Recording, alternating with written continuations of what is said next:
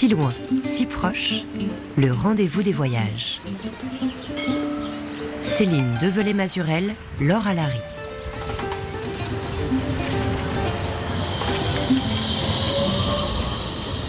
Aujourd'hui, c'est facile de parler d'esclavage. Au moment où on a lancé ce, travail à Nantes, personne n'en parlait nulle part. C'était complètement enfoui dans, les livres.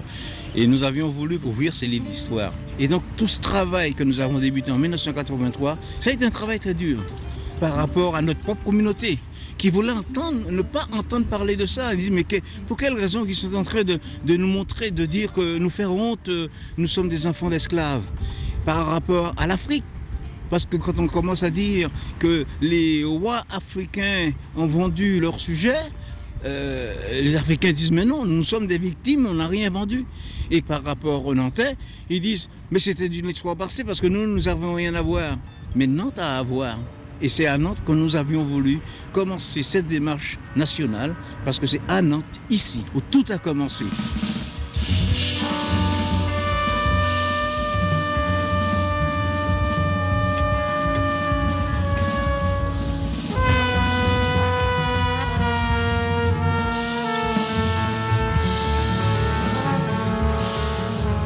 Bonjour, cette semaine, on vous emmène à Nantes, premier port négrier de France qui a mis du temps à regarder son passé esclavagiste en face.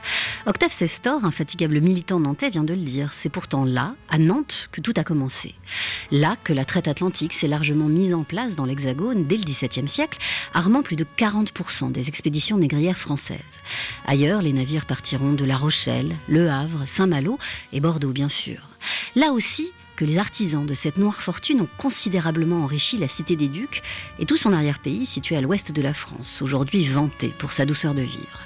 Là enfin que la mémoire a su émerger des livres pour se raconter grâce à l'inlassable travail d'historiens locaux, d'associations et de membres de la communauté antillaise et afro-descendante de la ville. Le 10 mai dernier, comme chaque année, on célébrait le souvenir des 12 millions et demi d'Africains victimes de la traite et l'abolition de ce commerce du crime qu'était l'esclavage transatlantique. À Nantes, c'est au bord de la Loire, sur le quai de la Fosse, qu'ont lieu ces commémorations, et c'est là que l'on retrouve Inès Edel Garcia, notre reporter, parti sur les chemins de cette mémoire vive. Ici, euh, nous, sommes directement sur le port de Nantes. En face de nous, nous avons les anciens chantiers navals où se faisaient les bateaux, qui aujourd'hui effectivement est un lieu euh, touristique euh, de Nantes. Et donc tout le quai de la Fosse avec tous ces immeubles, mais malheureusement Nantes est une ville bombardée, donc tous ces, bâtiments ont disparu. Mais on pourrait imaginer effectivement ces maisons en façade blanche. En dessous c'était du granit et c'était des, endroits où on stockait toutes les marchandises arrivaient ici. Alors, euh, Octave Sestor et Nicolas Chéry-Zécoté, on se trouve actuellement sur le quai de la Fosse. C'est un endroit très important, un, lieu de, mémoire euh, très fort euh, pour vous. Qu'est-ce que ça représente exactement? Alors ici, pour moi, ça me rappelle que lorsque nous avons commencé nos jets de fleurs, parce que c'est ici que nous nous sommes rassemblés pour la première fois avec M. Monsieur Octave qui nous avons dit que nous allons faire euh, le rappel de conscience. Et c'est à partir de là que nous nous sommes mis au travail pour aller, pour parler de notre histoire. Et donc nous, nous avons voulu commencer notre démarche, euh, je dirais, identitaire par ce geste, par cette eau qui, au-delà de l'espace, nous rattache effectivement à cette histoire douloureuse. C'est par l'eau où sont arrivées euh, les marchandises qui servaient de monnaie d'échange à la vente d'êtres humains. C'est par l'eau que Nantes s'est enrichi, que l'Europe s'est enrichie de cette histoire. Et pour nous, c'est important, en offrant euh, cette gerbe de fleurs, eh ben, c'est se souvenir que euh, toutes ces sépultures qu'on n'a pas données aux êtres humains qui étaient à l'époque euh, mis au rang de bien meubles. C'est un lieu de mémoire. Voilà. Quand on lit. Là, on a une, plaque incrustée dans le sol qui dit, je vous laisse le lire. Plus, de 27 233 expéditions négrières ont été recensées au départ des ports européens entre le 15e et le 19e siècle. Au total, plus de 12 millions et demi d'hommes, femmes et enfants furent arrachés à l'Afrique et déportés en Amérique et aux Antilles. Plus de 2 millions et demi de personnes moururent pendant la traversée. C'est énorme. Plus de 1800 expéditions négrières ont été recensés au départ de Nantes, soit plus de 550 000 personnes déportées. C'est énorme. C'est énorme. C'est énorme. on vient de quelque part, on vient d'une histoire. Et cette histoire, la nôtre, a été cachée. Et chaque 10 mai, le pont, euh, la, la passerelle qu'on voit sert de lieu où la collectivité aujourd'hui donne des fleurs à la Loire. C'est devenu le geste officiel. C'est devenu aussi le geste officiel à Nantes pour commémorer l'abolition de l'esclavage. C'est-à-dire qu'on a identifié l'eau comme était effectivement le vrai mémorial.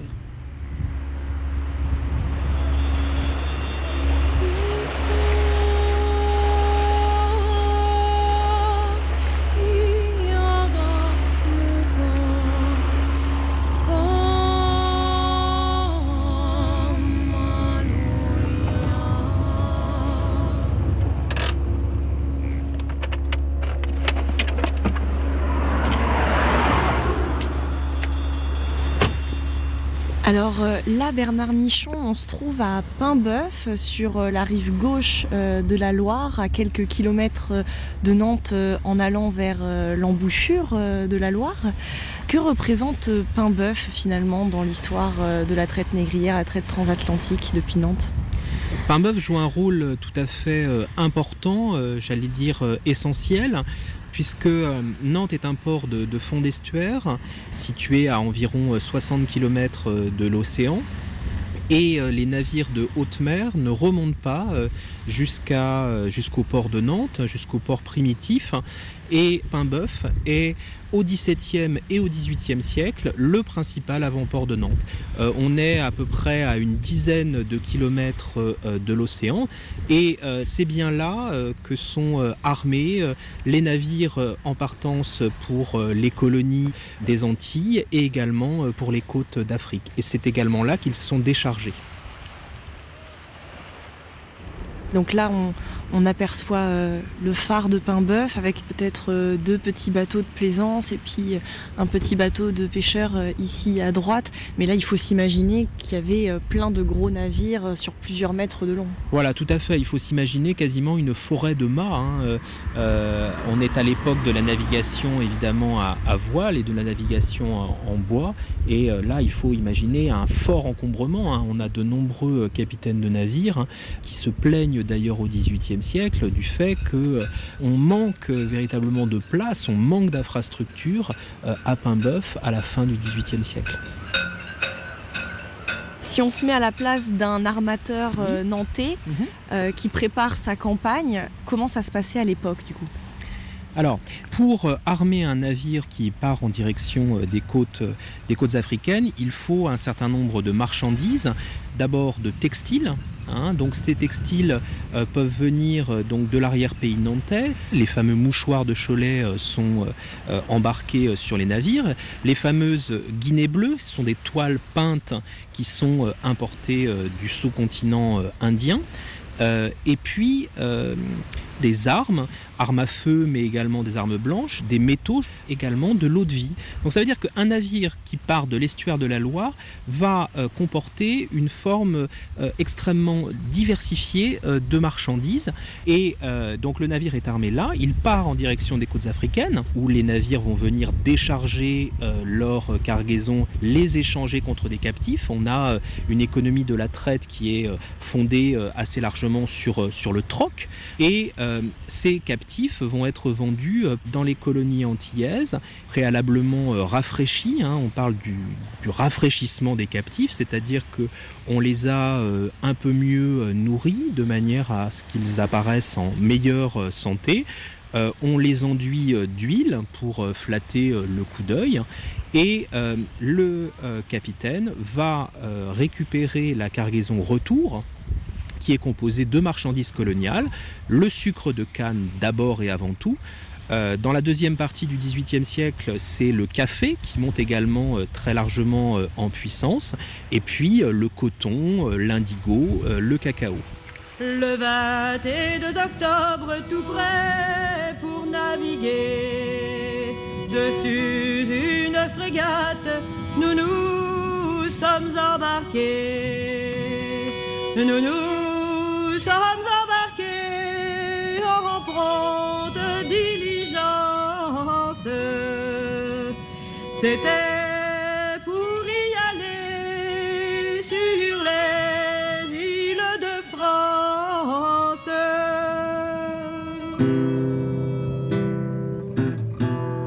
longtemps, dans la région, on vantait surtout les épopées aventureuses des armateurs et des marins nantais, omettant de souligner, comme l'a indiqué l'historien Bernard Michon, la réalité et la cruauté du trafic d'esclaves.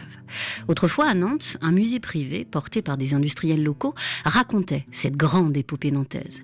Puis après une destruction partielle pendant la Seconde Guerre mondiale de ces collections, elles ont été transférées au château des Ducs de Bretagne.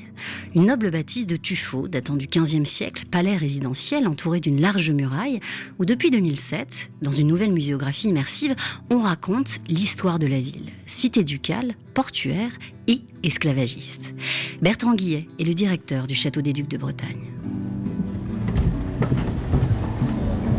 Alors, nous voici ici dans une, salle extrêmement intéressante, puisque son titre c'est Le négoce et l'or noir au XVIIIe siècle. Donc derrière ce titre, on est bien en train d'expliquer que Nantes devient la plateforme de la traite négrière française. Nantes va se spécialiser euh, à outrance hein, dans ce commerce-là. Et là, vous avez toute l'explication du pourquoi Nantes devient le grand port négrier nantais du XVIIIe siècle. La première vitrine est extrêmement symbolique, on, le comprend, c'est le sucre. Voilà, tout fonctionne sur le sucre. C'est-à-dire que l'exploitation des colonies euh, américaines est fondée principalement sur le sucre. On va y trouver du coton, du café, de l'indigo évidemment, mais fondamentalement sur le sucre.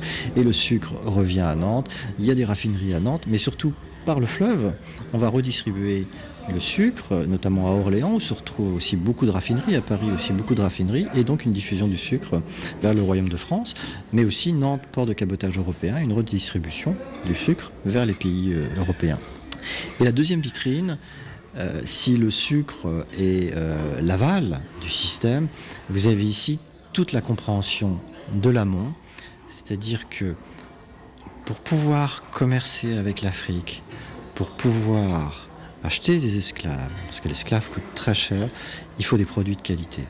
Et ces produits de qualité, Nantes les obtient par un monopole de la Compagnie des Indes, et on y trouve notamment tous les textiles, toutes les indiennes, qui vont être le gros de la cargaison d'un navire négrier.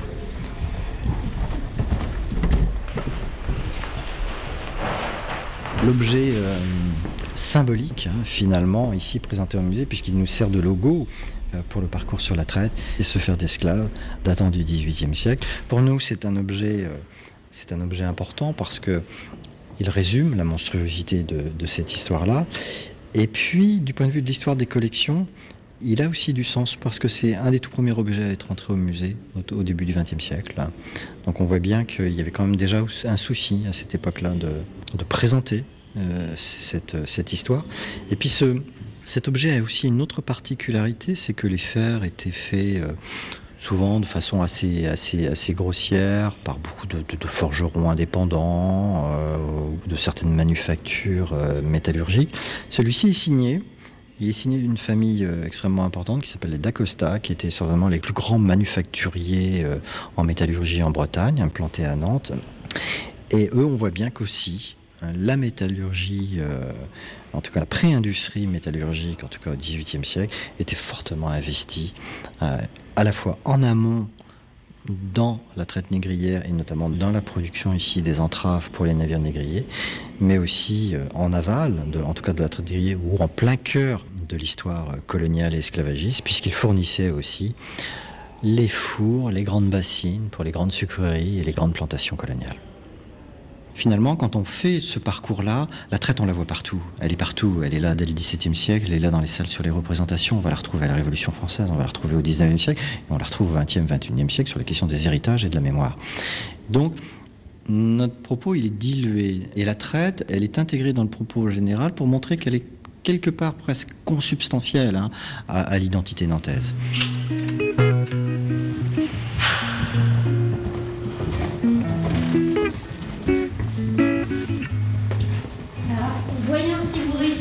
Repérer. Ça, c'est Nantes à l'époque de la traite négrière. Alors, ce plan, il nous montre d'abord bien que la ville, elle est essentiellement au nord de la Loire. Et comme elle s'enrichit, eh bien, elle va s'agrandir, cette ville. On va démolir les remparts, la ville va s'étaler un peu à l'est, un peu au nord, mais surtout à l'ouest parce que on construit le long du quai, là où se tient euh, l'activité économique. Et on va créer des quartiers spécifiquement pour les négociants. Et je ne sais pas si vous connaissez aujourd'hui le quartier qu'on appelle l'île Fédot. Oui. Juste euh, devant. Alors l'île Fédot, c'est ça. Et c'était bien une île. On a bouché la Loire aujourd'hui. On l'appelle toujours l'île Fédot, mais c'est plus une île aujourd'hui, c'est un quartier de la ville. C'est là où on trouve de grands bâtiments, de belles maisons. On appelle ça des hôtels particuliers. Et sur ces hôtels particuliers, je ne sais pas, en vous promenant à Nantes, si vous avez déjà remarqué, il y a ces figures au-dessus des ouvertures, des portes, des fenêtres. Ces figures, on les appelle des mascarons. Elles peuvent représenter des dieux. On a souvent le dieu de la mer ou le dieu du vent.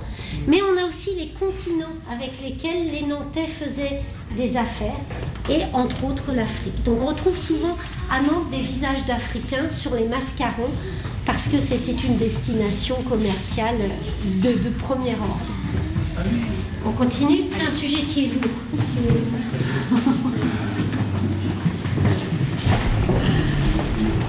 C'est l'histoire, hein, c'est bien de connaître l'histoire.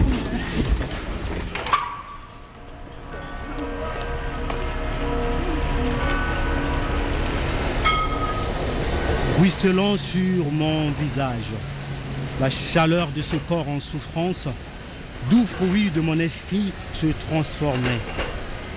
Juste le goût de la vie sans cesse. Je renforçais ma pureté pour devenir très fort. J'ai appris à transformer les grains des difficultés en perles, me dérangeant sous ma coquille d'huître. Des profondeurs, je préparais des richesses inconnues des humains pour enfin un jour faire surface sur l'océan de la vie tel un lotus neuf. Alors euh, Mouem Poiti, vous êtes euh, conteur, euh, poète, euh, réalisateur.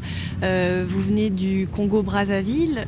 Alors là où est-ce qu'on est dans Nantes, Mouem Poiti Alors ici, on est dans un endroit très symbolique dénommé Place du Commerce, qui portait jadis au Moyen Âge le nom de Place du Port au Vin.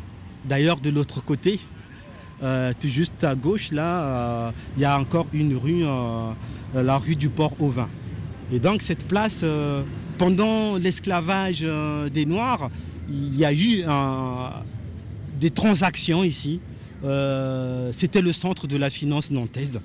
Et c'est le signe d'une richesse aussi accumulée dans ce trafic, dans ce qui s'est passé, l'esclavage euh, des Africains. Bref, ça porte en fait euh, toute une mémoire, et une mémoire qui mérite d'être révélée. Tout ce qu'on voit là, qui reste en fait palpable, euh, et c'est tout juste que ces choses manquent en fait de parole. Celui qui arrive à Nantes et qui apprend à, connaître ce qui s'est passé ici, il verra autrement les gens. Il verra autrement les Antillais, les Africains et même les Nantais. Et, euh, Les une- gens et les lieux. Et les lieux aussi, oui. Les lieux avec tout le symbolisme euh, qui- qu'il y a derrière. Parce que là, derrière vous, du coup, on a un bâtiment euh, assez rénové, ravalé, avec quatre colonnes et puis un, un fronton sur lequel il y a des, des sculptures. Finalement, si on ne sait pas que c'était l'ancienne bourse, on passe à côté de l'histoire de Nantes. Bah, tout à fait. Et là, il n'y a aucun panneau explicatif qui peut nous révéler cette histoire et donc ressusciter cette mémoire. Ben oui, en fait, la mémoire de l'esclavage à Nantes est avant tout l'affaire des institutions, des associations, des personnes morales, comme les Anneaux de la mémoire, Mémoire d'outre-mer, euh, le collectif euh, du mai, etc. Et cette mémoire n'est pas encore euh, collective, si je peux dire. Il y a un travail qui se fait, il y a un travail à, faire. Et donc je fais partie euh, des gens qui contribuent à, la vulgarisation de cette mémoire par euh, tout ce que je peux proposer dans mes activités culturelles, euh, ce qu'on fait à la Maison de l'Afrique notamment. C'est une façon aussi de sensibiliser pour que cette mémoire nous inspire en fait pour un meilleur avenir.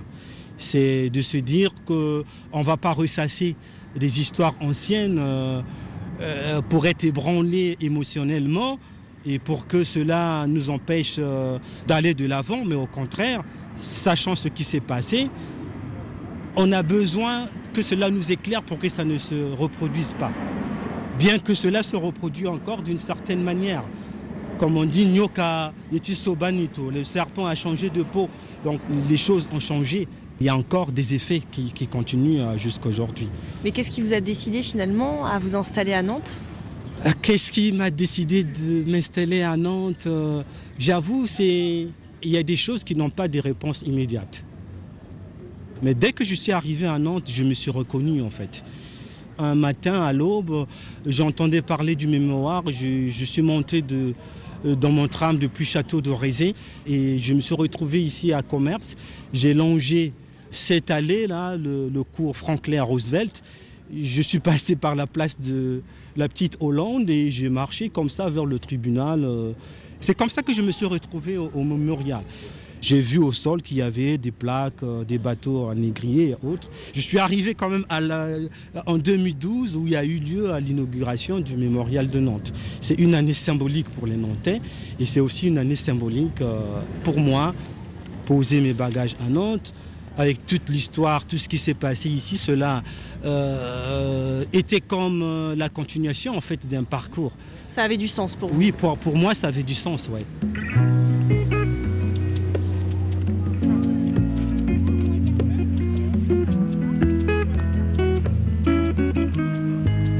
Que l'on pose ses bagages à Nantes ou que l'on soit un oiseau de passage, on ne vient pourtant pas, par hasard, au mémorial de l'abolition de l'esclavage. Ouvert en 2012, ce lieu, premier du genre en France, en béton brut et pierre sèche, est en effet en partie souterrain, plutôt discret, caché, Conçu comme un espace de recueillement, ce mémorial, tout en longueur, se découvre d'abord sur la promenade par d'innombrables plaques de verre incrustées au sol, puis en sous-sol, là où il prend ses appuis sur la Loire et où le mot liberté se lit en près de 50 langues. Et il en aura fallu du temps et des luttes pour le voir sortir de terre, ce mémorial. 1985 et la mobilisation d'associations autour du tricentenaire du Code Noir que la municipalité de l'époque n'a pas souhaité soutenir. 1992 et la première grande exposition française consacrée à la traite des Noirs qui va faire date à Nantes et dans le monde. Puis 1998 et ses sculptures d'esclaves brisant ses chaînes qui va être saccagée et convaincre finalement les élus nantais d'édifier un monument. Octave Sestor, membre du collectif du 10 mai et président d'honneur de Mémoire d'Outre-mer, en sait quelque chose. Il est l'un des pères de ce mémorial.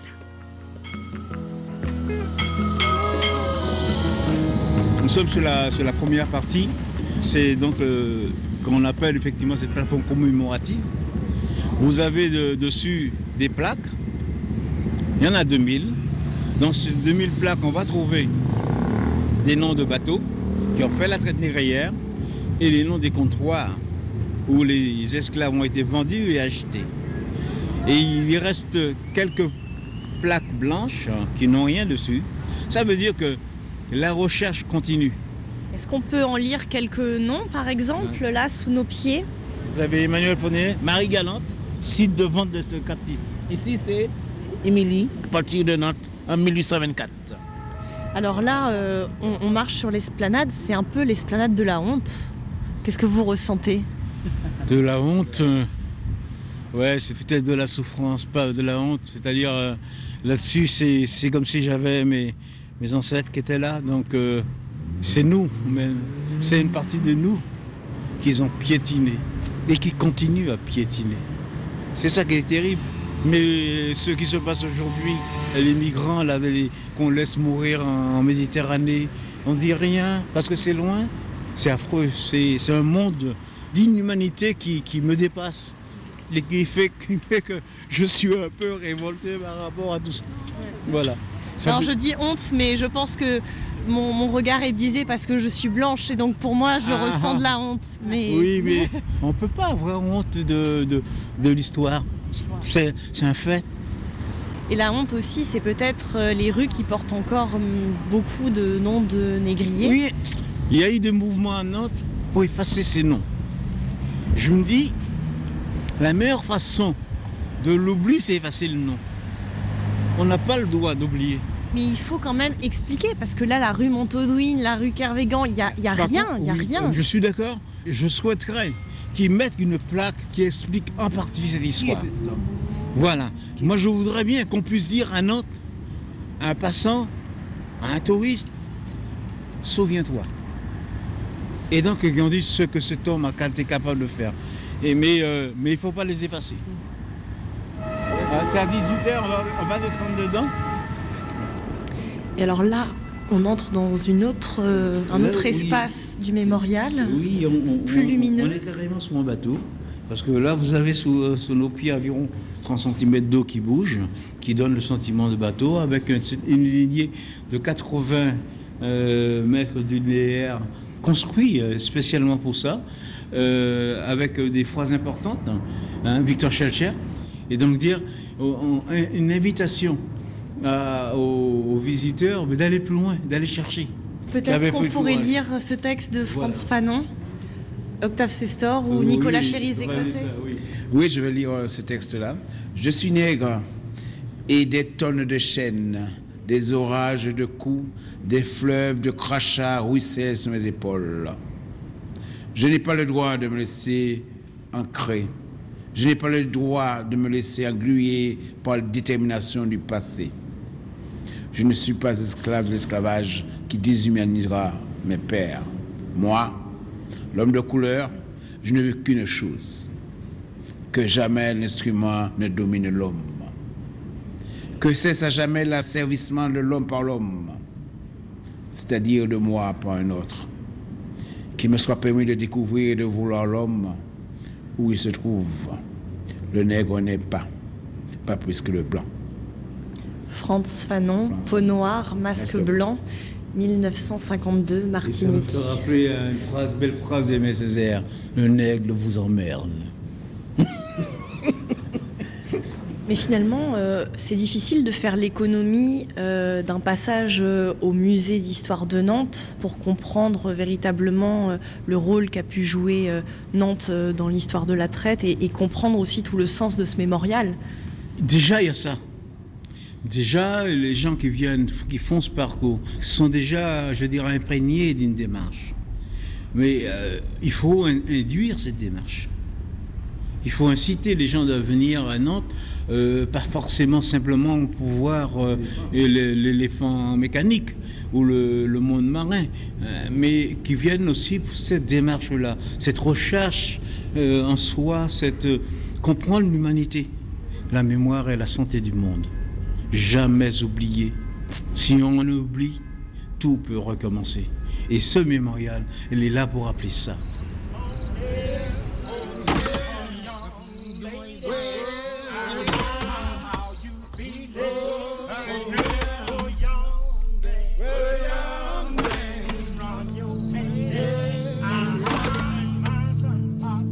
Que Nantes a été une ville abolitionniste pour avoir un mémorial de l'abolition de l'esclavage Non, justement. Et c'est là qu'est la subtilité de la posture. Euh, C'est que non, Nantes n'a pas été une ville abolitionniste. Non, Nantes a été fondamentalement une ville de la traite et de l'esclavage. A été même une ville esclavagiste, puisqu'il y avait une des communautés noires importantes à Nantes au XVIIIe siècle. Mais c'est aussi une ville qui, par une prise en main de cette histoire, dans une perspective humaniste, qui est celle de la, des droits humains et de la construction de la citoyenneté, a fondé un mémorial de l'abolition. Et à l'époque, au 19e siècle, du coup, comment réagissaient les armateurs euh, nantais face au lobby euh, abolitionniste? Ah, mais ils étaient dans la même posture finalement que, que, que, que, celle euh, qu'ils avaient vécue au moment de la Révolution française et dès 1815, officiellement 1817, sous pression anglaise, la traite va être interdite en France. Pas l'esclavage, la traite.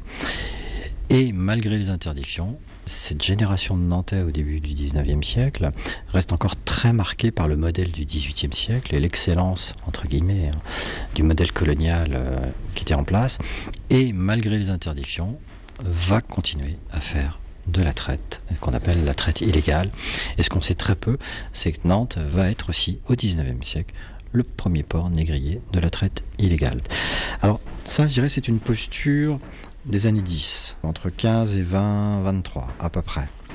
À partir de là, on va voir s'opérer un, changement dans les mentalités des armateurs nantais. Je dirais peut-être moins sensible finalement aux idées abolitionnistes, mais plus sensible à la non-réussite économique du système. C'est-à-dire que les choses ont changé, le monde n'est plus le même, et la traite s'avère ne pas être si voilà, intéressante économiquement parlant.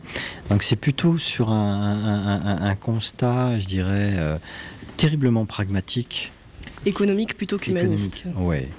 Alors après, il y a quand même un autre contexte aussi qui va les amener à, à cesser la traite illégale, c'est la répression évidemment, puisque d'abord la répression des flottes anglaises, puis la répression de la marine française, qui va euh, arrêter les navires négriers, condamner les capitaines, saisir les cargaisons. Donc le, risque, euh, finalement, au fil des années, va devenir de plus en plus important. Et au regard des gains, c'était plus valable. Et malheureusement, comme vous le dites, c'est pas du tout une posture humaniste. Hein. C'est pas séduit par les grandes idées abolitionnistes que, une partie des grands armateurs nantais du, du 19e siècle vont arrêter la traite, mais tout simplement face à un pragmatisme économique où euh, c'est pas rentable, donc on va changer, euh, on va faire autre chose. Le 27 avril 1848, la Seconde République va définitivement abolir l'esclavage en France et dans ses colonies, et la traite transatlantique sera reconnue crime contre l'humanité par la loi Taubira en 2001. Tout de suite, c'est Esperanza Spalding sur RFI.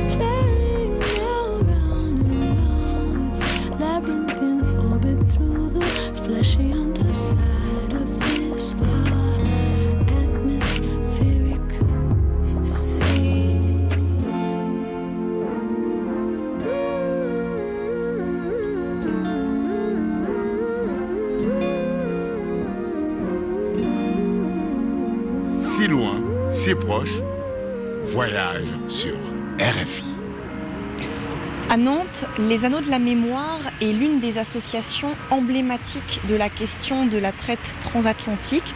C'est à elle que l'on doit notamment la première exposition sur le sujet à Nantes en 1992. Et depuis trois ans, l'association anime l'émission Les Anneaux de la Mémoire, une histoire des esclavages sur une radio locale nantaise. Et aujourd'hui, les membres de l'association enregistrent une émission spéciale en hommage à Jean Breteau, historien nantais et cofondateur de l'association. Les Anneaux de la Mémoire, une histoire des esclavages.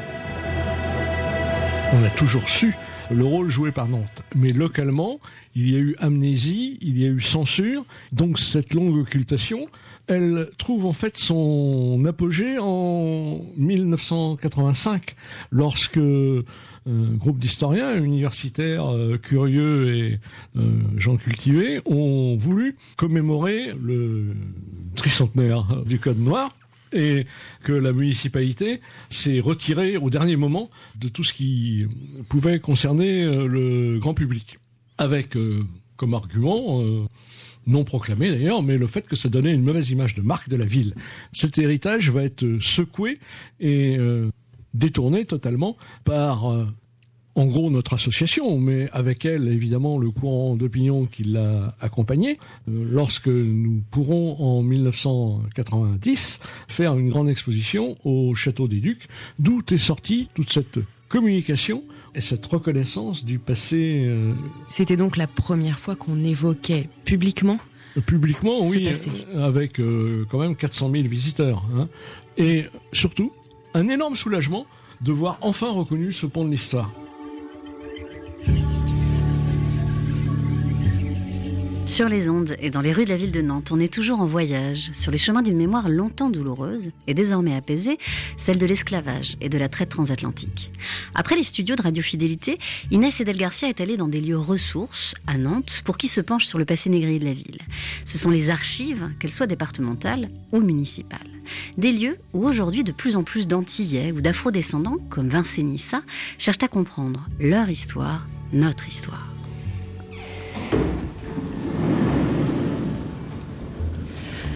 Bonjour Vincini. Bonjour Inès. Alors là, on est euh, aux archives municipales de Nantes. Alors là, du coup, c'est les liasses qu'on a.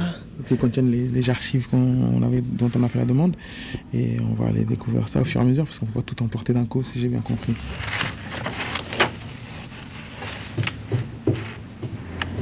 on va voir ce qui a été saisi.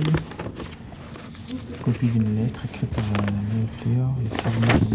C'est difficile. Euh, à déchiffrer C'est comme c'est une écriture ancienne en fait. Euh, donc là, il faut euh, c'est sur les, papiers. On peut le voir, ils sont assez anciens. Donc euh, là, donc là, on est toujours des poursuites contre un capitaine de, marchandises saisi à Pain-Bœuf. Tu vois, donc là, saisi d'indiennes, mousseline et basin, cachés dans le faux fond d'une armoire à bord de la Marie de Cork euh, du port de 45 tonneaux.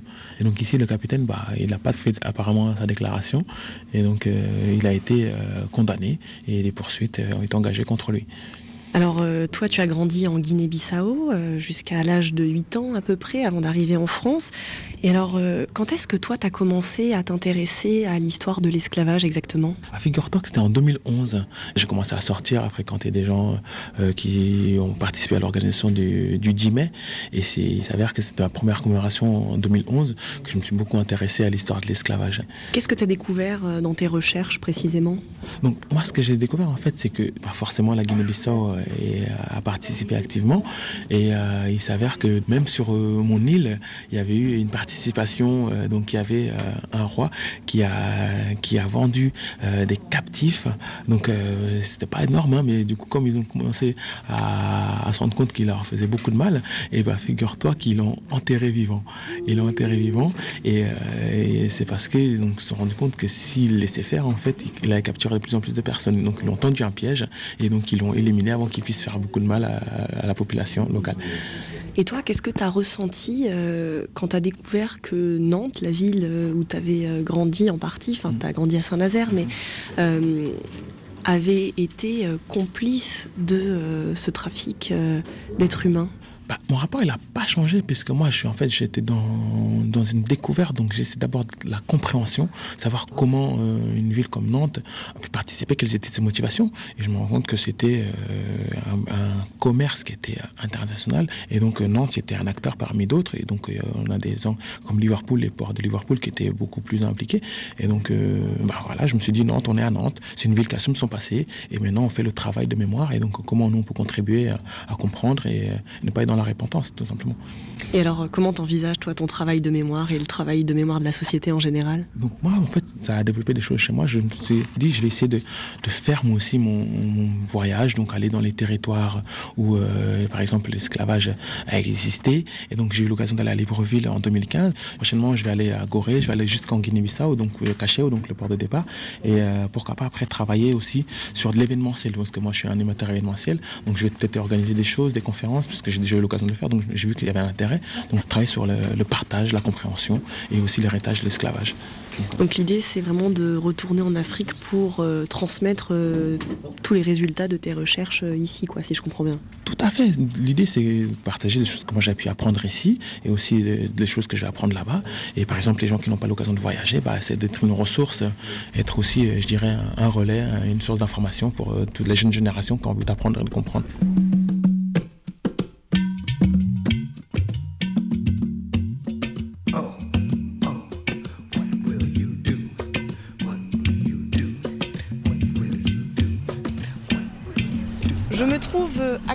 Près de la place Gralin, dans la partie euh, ouest de Nantes. C'est un quartier qui a été construit euh, au XVIIIe siècle, à l'époque où la ville prospérait du commerce triangulaire. Et c'est là que se situe aujourd'hui la Maison de l'Afrique. L'artiste Moué-Mpoiti Luemba m'a invité à poursuivre notre discussion sous l'arbre à palabres.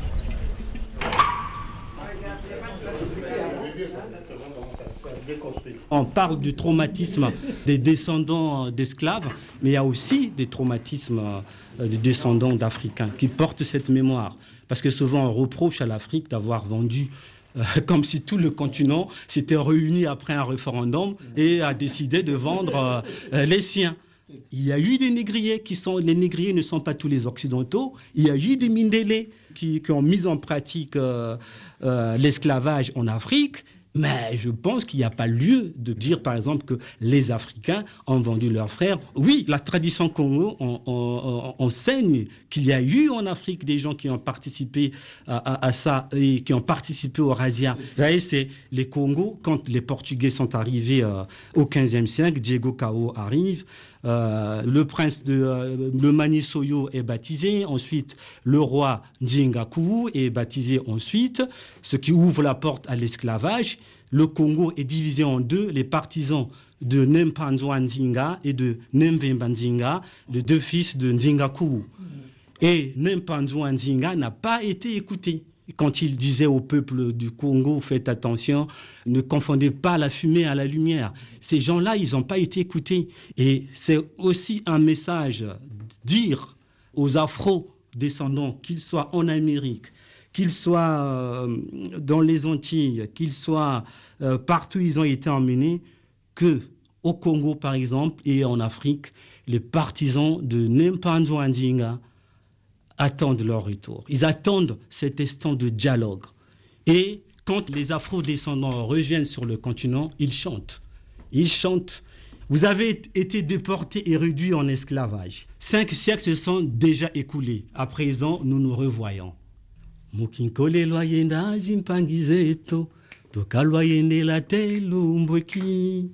Mukinkole lwayenda zimpangizeto tokalwayendela telumbweki kamantanu zamvuzimeni vyoka bwabutuvutu kilimonanaye ankembo tuvana nkembo kwa tata nzambi ya mpungu tuvana nkembo kwa simbiketo. Tuvana nkembo kwa bakulu beto ubwa tufidisi longi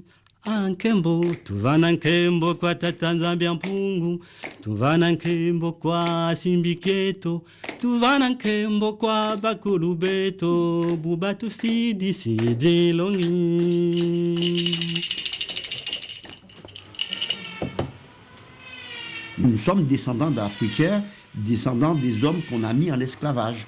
Et euh, je suis fier d'être descendant d'hommes qu'on a mis en esclavage africains. Voilà, c'est la réalité. Lorsque la mémoire fait mal, ça sert à rien de l'endormir, elle va se rebeller. Pour moi, il faut aller au choc de l'histoire pour arriver. Et puis, il faut en parler. Et puis, ne pas aller chercher des coupables. Il n'y a pas de coupables aujourd'hui. Nous sommes responsables de l'avenir. Nous ne sommes pas responsables du passé, mais nous sommes responsables de l'avenir. Dieudonné Boutrin, président de l'association Coq-Nomade Fraternité. Je suis arrivé à Nantes euh, par pile ou face parce que j'étais militaire. À Angers, je voulais partir soit sur Toulouse ou Nantes et c'est tombé sur Nantes et je suis arrivé à Nantes à sac à dos. J'ai trouvé une ville ma- magnifique et j'ai dit je ferai quelque chose dans cette ville. Octave Sestor m'a accueilli, m'a présenté un petit peu euh, la ville et ça m'a boosté un petit peu et j'ai voulu connaître l'histoire de la ville et c'est là que j'ai appris que c'était un port négrier. C'est là que j'ai vraiment compris et je me suis renseigné. euh, puis là, à ce moment-là, j'ai voulu faire vraiment travailler sur euh, la mémoire de nos aïeux. Et en Martinique, euh, on ne vous avait jamais parlé de cette histoire-là? En Martinique, c'était un petit peu occulté. hein. On parlait jamais de l'histoire de l'esclavage. Même le créole était un petit peu interdit d'en parler. On a eu un petit peu de bride. On a appris par euh, le film Racine un petit peu. Et là, euh, vraiment, en arrivant à Nantes, que j'ai j'ai compris. Mais c'est vraiment, c'est un sujet tabou. Mm-hmm.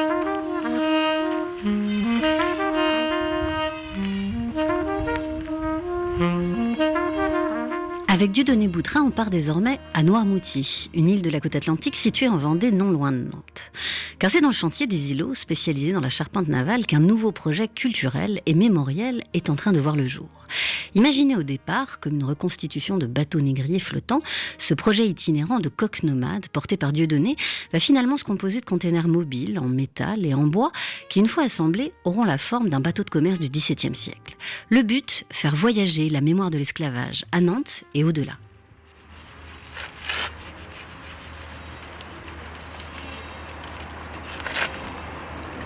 Le projet que nous sommes en train de travailler, c'est euh, un projet en, quelque sorte pour rendre euh, hommage aussi à ces hommes et ces femmes euh, qui sont restés au passage du milieu. Il y a eu beaucoup de, je dirais, Africains qui ont été victimes de l'esclavage et euh, il y a les 20-25% de captifs qui ne sont pas arrivés à la destination. Ils ont existé.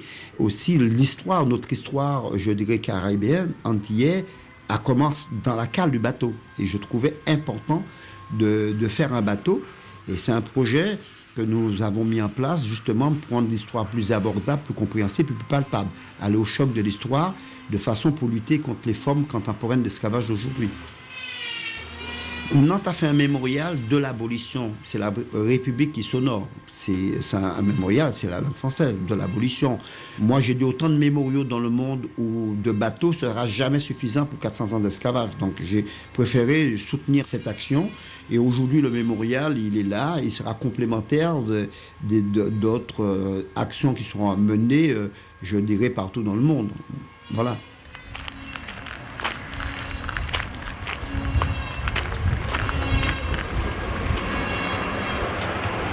Voilà, on est tout au fond de, la cale du bateau aujourd'hui. il y a normalement quatre conteneurs en tout. Euh, ça fait euh, en bas et quatre en haut. Voilà. Et qu'est-ce qui sera exposé exactement? Eh bien là, vous aurez, vous aurez vous allez entrer dans un vrai euh, bateau du, du Xe siècle, qui était un bateau de commerce. Et là, vous pouvez voir l'organisation au premier niveau. Deuxième niveau, le transport des captifs, comment ils étaient transportés. Et une fois que vous descendez au troisième niveau, vous allez voir, c'est-à-dire tout ce qui était travaillé par les captifs, les denrées transportées, le business euh, euh, à cette époque-là, les trocs, comment c'était euh, normalement transporté dans la cale du bateau. Vous aurez la sensation vraiment d'être à cette époque-là lorsque vous allez rentrer une fois que le projet sera terminé. Mais ça, on le voit par exemple au musée d'histoire de Nantes. Oui, mais là, on, ira au toucher. C'est-à-dire, vous irez vraiment au toucher. Là, on le voit, mais là, les gens pourront entrer et comprendre. On entendra les fouets, on entendra les cris, vraiment le moment de vomissement aussi. On entendra vraiment comme si, euh, peut-être l'odeur, tout le monde me demande est-ce que je mettrai l'odeur? Eh ben, Pourquoi pas? Mais bon, euh, comme on est dans un comité d'experts scientifiques et pédagogiques, eh ben, la réflexion se fera avec eux aussi. Voilà. Ben, si c'était pour moi tout seul, eh ben, je mettrais tout. Hein.